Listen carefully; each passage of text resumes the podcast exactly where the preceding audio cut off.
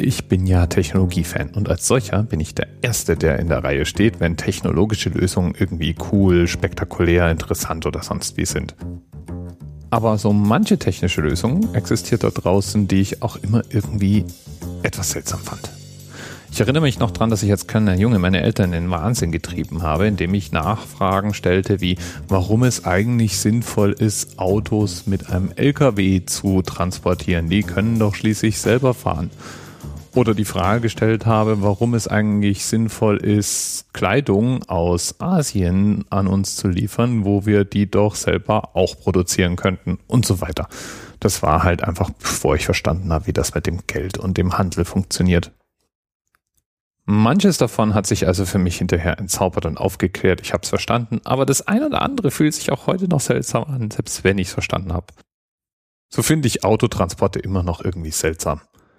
Und in derselben Kategorie ist das heutige Thema, bei dem ich nämlich bei meiner Suche über das 126th Air Refueling Squadron gestolpert bin. Und da fielen mir gleich mehrere Fragen ein. Woher kommt eigentlich die Idee? Wer hat's erfunden? Gibt es 126 Air Refueling Squadrons oder ist es die 126. Einheit der US Air Force, über die wir da sprechen? Und noch einige andere. Aber um das jetzt mal zu sortieren, fangen wir mal vorne an. Luftbetankung ist genau das, was der Begriff bezeichnet, nämlich die Möglichkeit im Flug in der Luft zu tanken. Das ist also nicht tanken mit Luft, sondern tanken in der Luft, über das wir hier sprechen. Betankt werden kann alles, was fliegt, nämlich Flugzeuge und eben auch Helikopter. Und die Betankung wird in der Regel von einem Spezialflugzeug aus vorgenommen.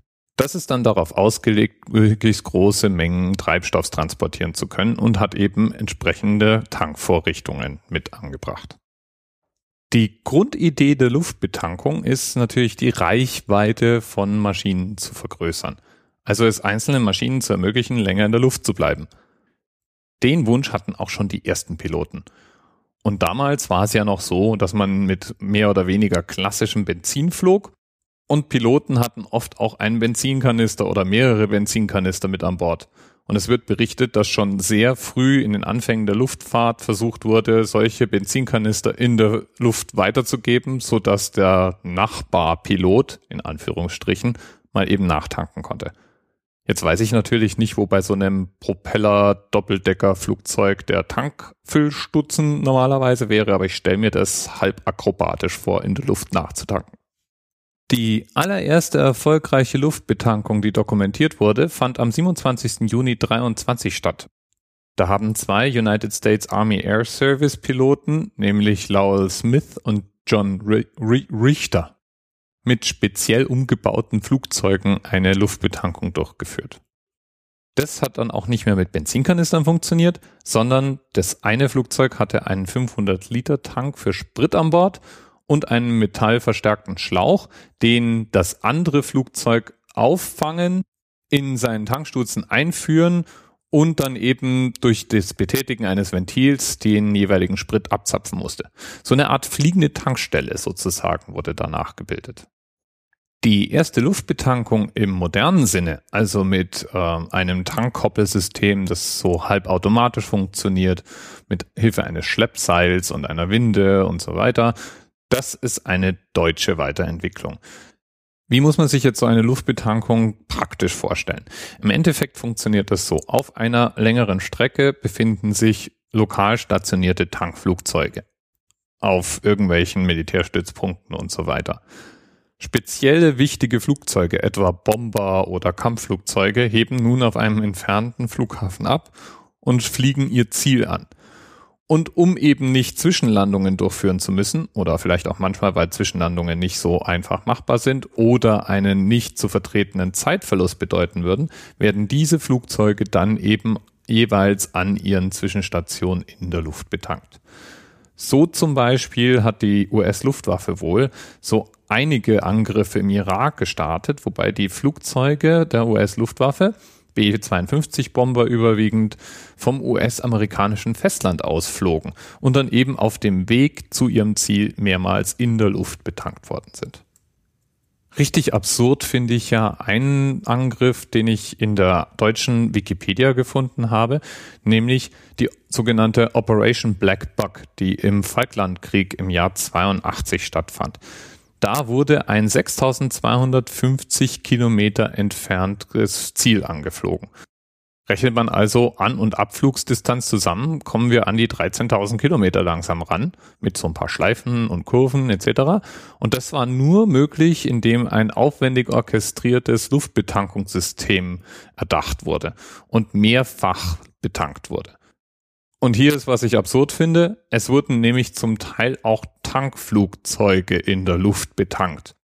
Und das ist jetzt der Teil, den ich irgendwie schwierig zu verstehen finde. Aber mein Gott, vielleicht gibt's ja diese Flugzeuge mit unterschiedlichen Tankaufsätzen. Und es gibt Flugzeuge, die Tankflugzeuge betanken können und man muss dann diese Tankflugzeuge nehmen, um Bomber zu betanken oder irgendwie andersrum. Ich weiß auch nicht. Neben der Verlängerung der Reichweite hat Luftbetankung auch noch ein paar andere Vorteile. Beispielsweise ist es so, dass Luftbetankung Spritsparen hilft weil nämlich die Flugzeuge, die in der Luft betankt werden, mit weniger Sprit starten können, dadurch weniger Energie für ihren ersten Anschub brauchen, dadurch weniger Lärm produzieren und dann in der Luft, wenn sie in einer sicheren Transporthöhe sind, eben von dortigen Maschinen betankt werden können und dann ihre echte Reichweite erreichen können. Das wird auch mit Passagierflugzeugen getestet und ist eine Möglichkeit, unter Umständen die Belastung an Orten von Flughäfen zu senken. Dann ist es natürlich noch so, Luftbetankung mit Sprit, okay, gut, aber gerade im Militärfall möchte man ja vielleicht auch wieder bewaffnen oder die Crew austauschen oder, oder, oder. Dafür gibt es eine ganze Reihe von Forschungsarbeiten und eine ganze Reihe von Projekten. Speziell die Neubewaffnung in der Luft ist ein Konzept, das zurzeit wohl sehr ausführlich untersucht wird. Und last not least, ist natürlich auch spannend, wenn man vielleicht die Betankungsflugzeuge auch als eine Art Drohne umsetzen kann, so dass man eben dafür keine Crew in die Luft schicken muss, die dann stundenlang in der Gegend rumfliegt, sondern stattdessen vielleicht ähm, gezielt ferngesteuert betanken kann.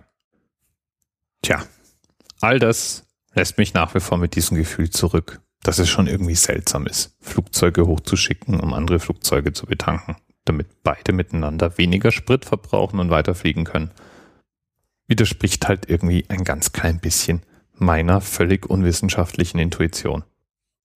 Und das 126 Air Refueling Squadron gibt's auch ein 125. und 127. Sieht nicht so aus. Ich habe gesucht. Das 125. was am nächsten kommt, ist ein Fighter Squadron. Und dann gibt es die 127th Air Refueling Group. Und ich muss sagen, ich weiß ehrlich gesagt nicht, ob ein Squadron und ein Group jetzt dasselbe oder unterschiedlich oder so, nur sowas ähnliches sind. vielleicht bist ja du, was militärische Bezeichnung angeht, etwas gewitzter und kannst mich da mal aufklären. Wäre mir ganz recht. Weil ich war dann irgendwann zwischen den verschiedenen Einheitsbezeichnungen echt so ein bisschen lost. Bis bald. DMRS 10, 9, 8, the experience of 47 individual medical officers. Was hier über die Geheimzahl der Illuminaten steht. Und die 23. Und die 5.